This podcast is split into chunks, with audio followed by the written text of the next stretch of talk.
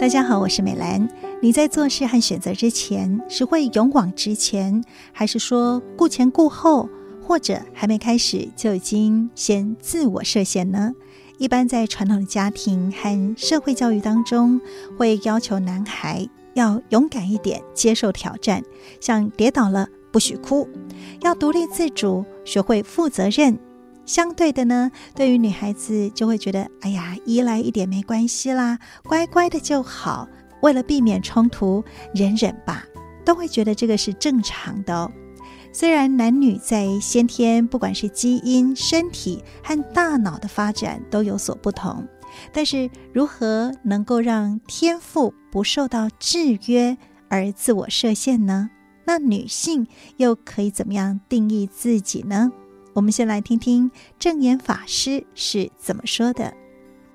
组织这个团体，拢嘛是平等啊，无分年龄，无分男女啊。常常听一句话讲：哎呀，男人呐、啊，当超人用啦；女人当男人用啦。女人呢，就是充分的爱心。你一种慈悲心者，人有困难的时候呢，都会求啊，救苦救难观世音菩萨。所以呢，观世音菩萨也现为女相啊，这样来用母爱去付出，女人也慈悲善良呐，亲像呢祖庙同款。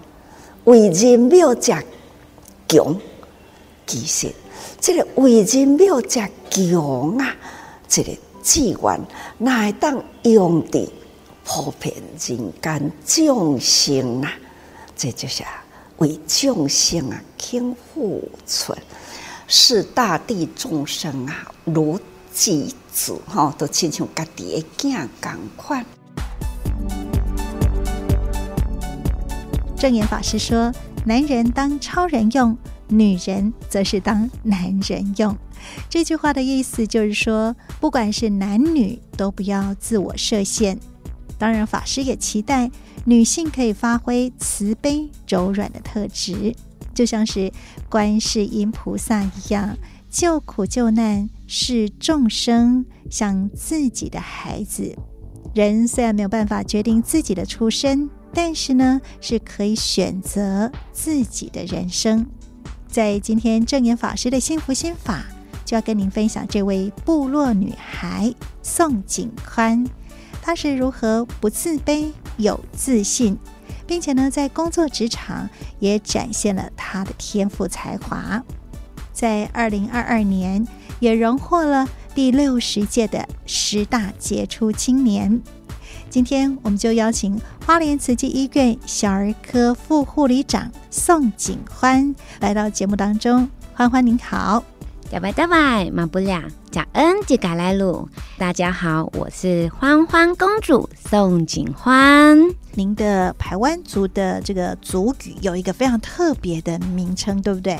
对，嘎来鲁的话，在排湾族来说是叫蝴蝶，蝴蝶姐姐，也叫蝴蝶公主 哦。蝴蝶公主、嗯、谢谢是您是排湾族，对，排湾族，嗯、台东的，从小在部落里面长大，从小国中，然后国小都在部落长大，是到专科才离开到了。都市国中就跑到台东市，但是因为那次好还是在台东，一直到专科我才发现说，哎，我离开部落了。当时很不能接受，而且很难过。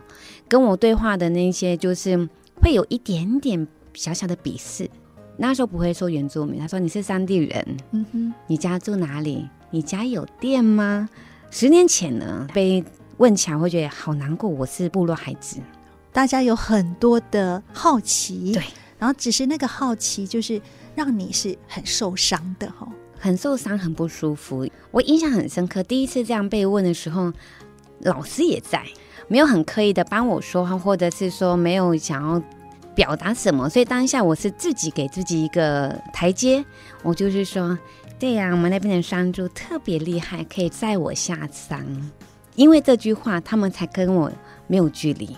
你反而是用比较幽默的方式拉近了差距了。对，虽然难过是在心里，但是我可以表现比较开朗，跟比较能接受。因为我也承认我是部落出来的孩子，但我不会因为这样而感到自卑。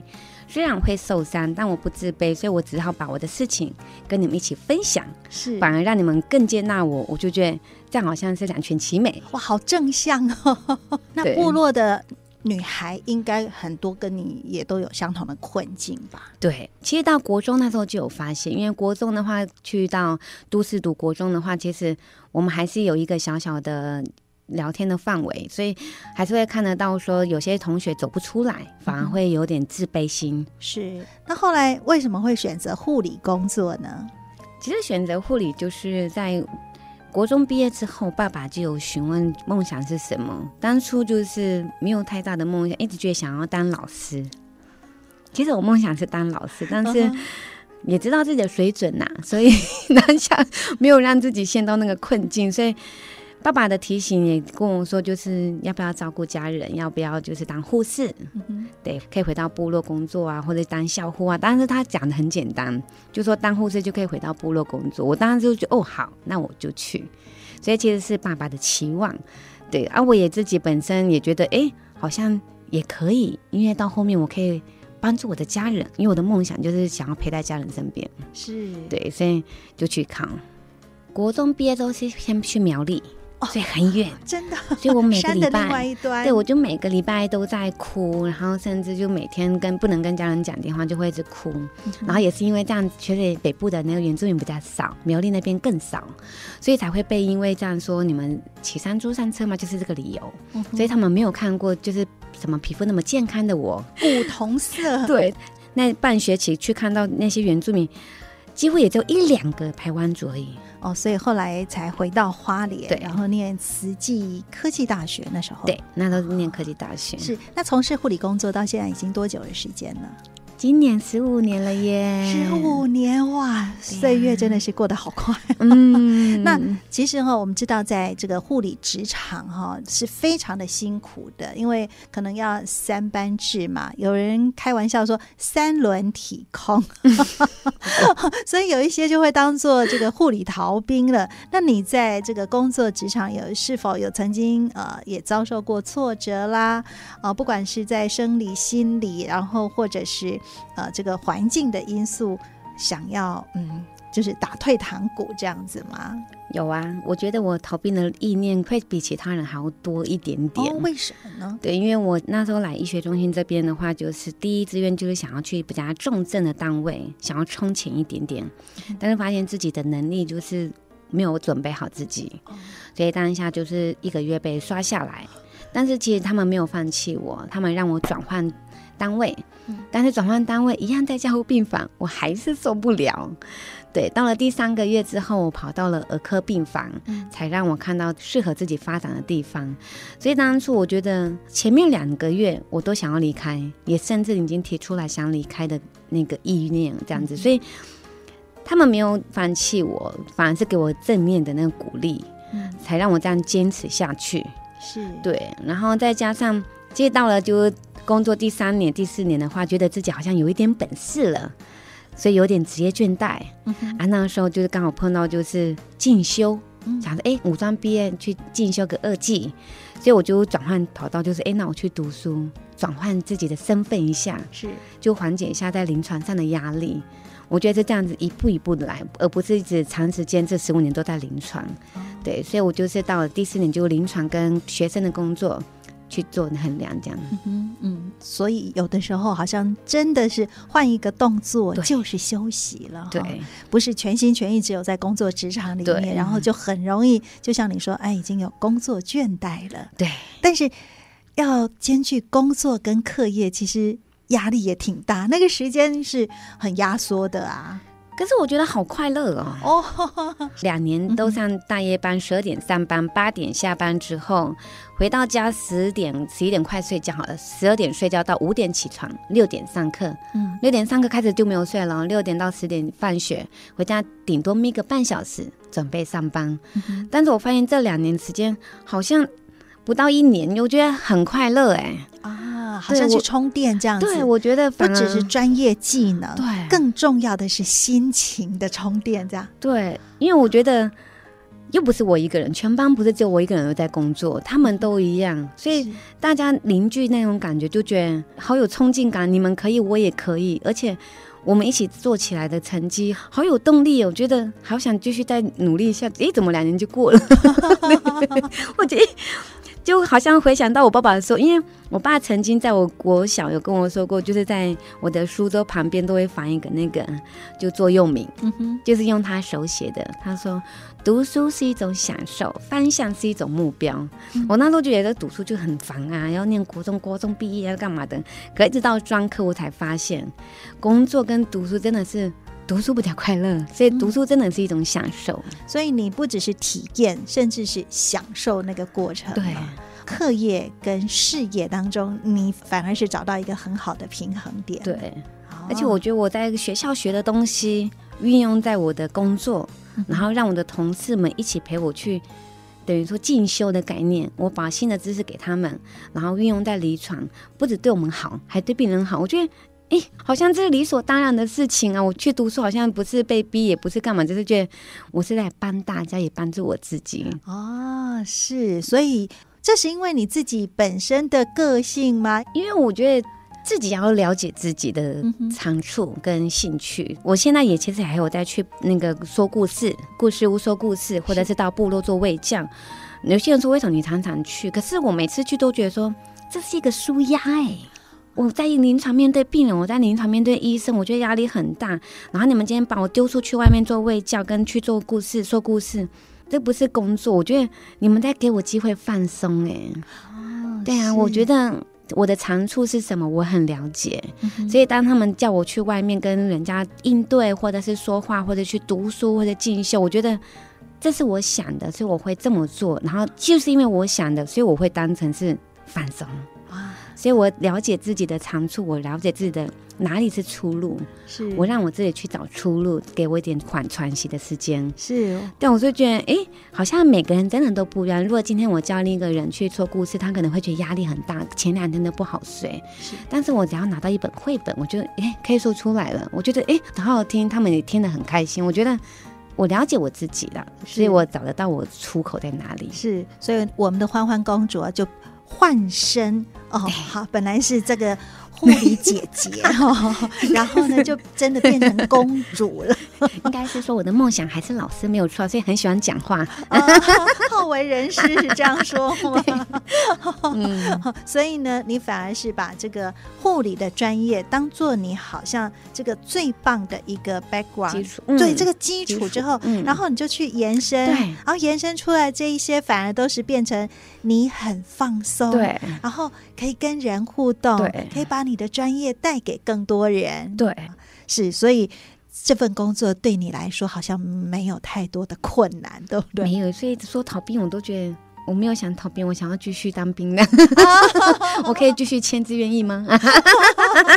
培育您出来的这个师长们哈，嗯、听到你这样子在分享，一定哦好欢喜哦，因为真的护理人才的培育其实是很不容易的，嗯、但是太多因为呃家庭啦、工作啦、嗯、很多的这些因素哈，让我们的护理人才其实真的流失的，流失掉，哦、很可惜。但是也因为这样的。的一份专业，后来您获得了十大杰出青年，你有想过你会获得十大杰出青年这件事情吗？我的获奖之后，每个人都问我这个问题，我到现在还一直觉得说，啊、我从出生到现在，我一直觉得我当护理师。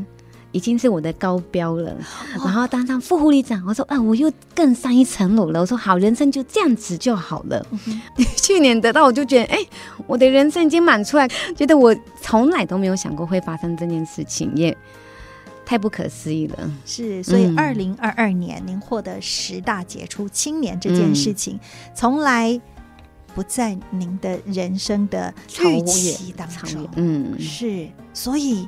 获得这样的奖项啊，嗯，会不会你自己觉得啊，我自己都跌破眼镜了，更何况别人呢？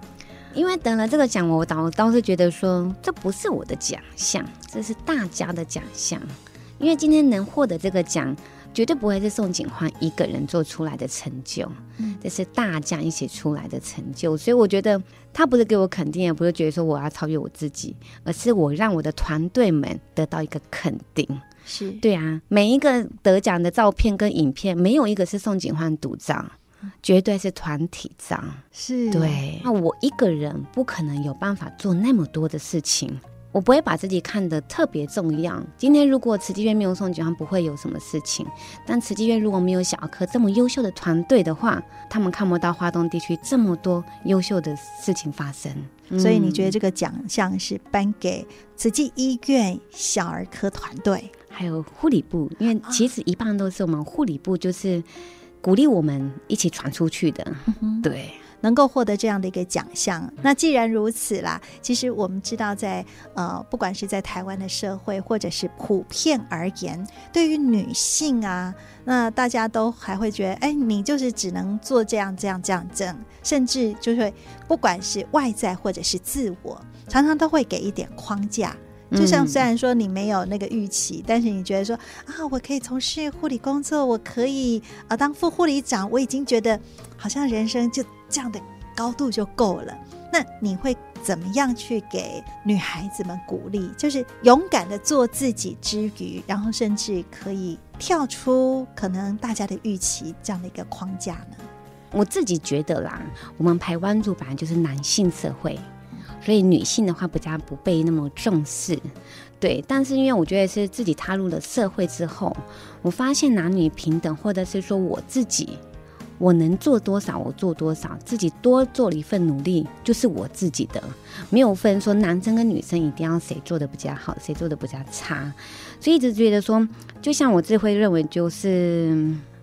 我也不觉得我比我哥还要差。我哥虽然也很厉害呀，国中啊，他也得到了就是部落青年。我那时候就我就觉得说，哎，我哥怎么那么好，可以拿到就是部落的就是优秀青年。那时候我就觉得很不开心。我就说我也很厉害，我成绩也很好，为什么乡长不颁发给我？殊不知呢，在几年后，你妹妹得到了二零二二十大杰出青年，还是赢了。我就觉得男生跟女生只是我们多了一份，你愿不愿意去付出？嗯哼，你今天能付出的话，能被人家看到，是或者是你能肯定你自己的话，就没有所谓的差异。今天是你能愿不愿意付出这件事情。对，部落我的同学们，不用意思说，哎，老公要去上班，然后你们部落的妇女就要在家里顾孩子。我不觉得，但是我刚刚讲说，你也不可怜，因为今天如果你不顾家，你老公也撑不下去这个家。嗯，对，所以有时候给他们一点点换位思考跟鼓励，那些同学女性们，我觉得站出来的力量会更大。这个世界有一半的人口都是女性，嗯、如果没有这样的一个女性柔软的力量，嗯、然后甚至那份韧力呀，其实我们的这个社会可能不是长成现在这样的样子了。嗯、所以不要自我限制，对，然后呢，要肯定自己。嗯，你扮演所有的这个角色，其实都是很重要的。嗯，即使你只是家庭主妇，对，只是妈妈而已。嗯。但是要回过头，妈妈来说是一件非常非常辛苦的一件事情，因为她是二十四小时，我轮班只有八小时而已，因为自己熬过那个就是育婴流停的时间，我觉得。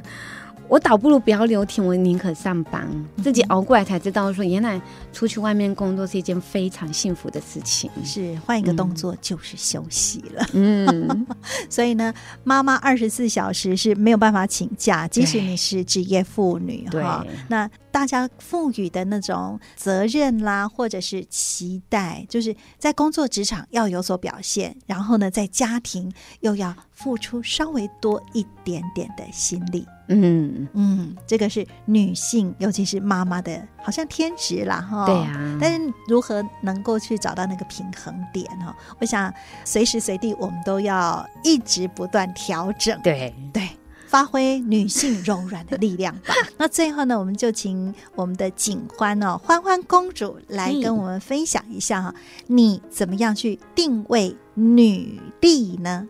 我觉得女性女力啊、哦。讲白一点，你必须要有一个自己最擅长的一件事情。今天你假设有职业，你的职业必须要稳固，因为或许我们就这样从毕业之后出社会就是一个护理师，护理师对人家来讲就是一个很强悍的工作。我如果没有工作的话，我看不到我自己；我没有经济独立，我看不到我自己。所以，我觉得一个女性，你要怎么去捍卫你自己的女力的话，你必须找到一个你的特色，或者说你一个强悍的地方。你今天不强悍，你完全被压得死死的。你孩子吃你死死，你甚至你的丈夫、你的婆家都吃死。但今天我能为这个家贡献出什么？我必须把那个东西顾好、稳固。而我的话，就觉得。我可能没有办法在孩子面前表现是一个好妈妈，但我在我的工作上面，我有办法发挥我的专长，去照顾那些病人，用我的经济去维护我的家庭。要找到一个自己擅长的部分。对。然后呢，就好好的去发挥它，对，能够获得就是二零二二年十大杰出青年哈。那你怎么样把这一份的这个能量又带回部落，然后带回就是你的工作职场当中？大伯就是说，小米因成熟而千杯弯腰，老农因丰收之境天感恩。接着讲白一点，就是我们在原住民排湾族的话，我们的小米是我们的主食。当小米的主食的话，其实它小米长得，我不知道你有没有看过，它像稻穗一样，就垂下来的。所以在小米要成熟的时候啊，它是垂下来。所以大伯那时候就是说，当你有成就了，你有成熟，你长大了，你要懂得去感恩。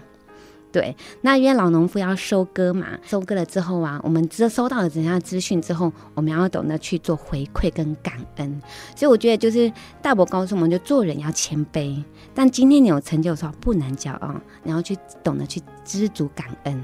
是对，其实这句话的意思就是，当你获得之后，那你也要去回馈，所以你就是把自己不管在专业啦，或者是在呃你的工作职场里面，然后呃从其他人这边学习而来的，那你也就是这样子让爱传出去，嗯，继续下去这样子。嗯，我得奖之后，其实大伯也跟我说，就是今天你要会有这样的成就。除了回馈到工作之外，因为他觉得说，善人的理念跟我们排湾族的，就是原住民理念是一样的，就是懂得分享。所以我们会有什么丰收季，然后懂得去帮助别人，就像慈济的大爱一样。所以大伯就是说，其实不分种族，不分宗教。今天我在获得这个奖项之后，以后我一定要把这些事情回归到部落。就是我要去感谢，就曾经教养我们的老人家，甚至我要去传送给那些原住民的孩子们，让他们知道说，哎，这一点一滴的话，一定要懂得去感恩，甚至要去懂得分享跟教导。所以大伯在您的生命当中，是除了爸爸妈妈之外，一个很重要的老师。老师，对，他从国小就是我们的老师，所以每一次去学校都看到大伯，要叫大伯呢，还是教导，或者是老师，就是。会跑掉，非常严格，是，但是他那份教导，点点滴滴也都滴入你的心里了。所以，不管是您的工作职场啊、呃，或者是后来您可以获得这样的一个肯定跟鼓励哈，其实那个爱真的就是不断一直在延续了。是好，我们今天真是非常感恩景欢跟我们所做的分享。那也希望我们都可以为自己的人生开一扇不同的窗。而有的时候，上帝不见得帮我们开窗了，但是我们可以决定我们自己当那个开窗的人。的人好，非常感恩景欢，感恩您，谢谢。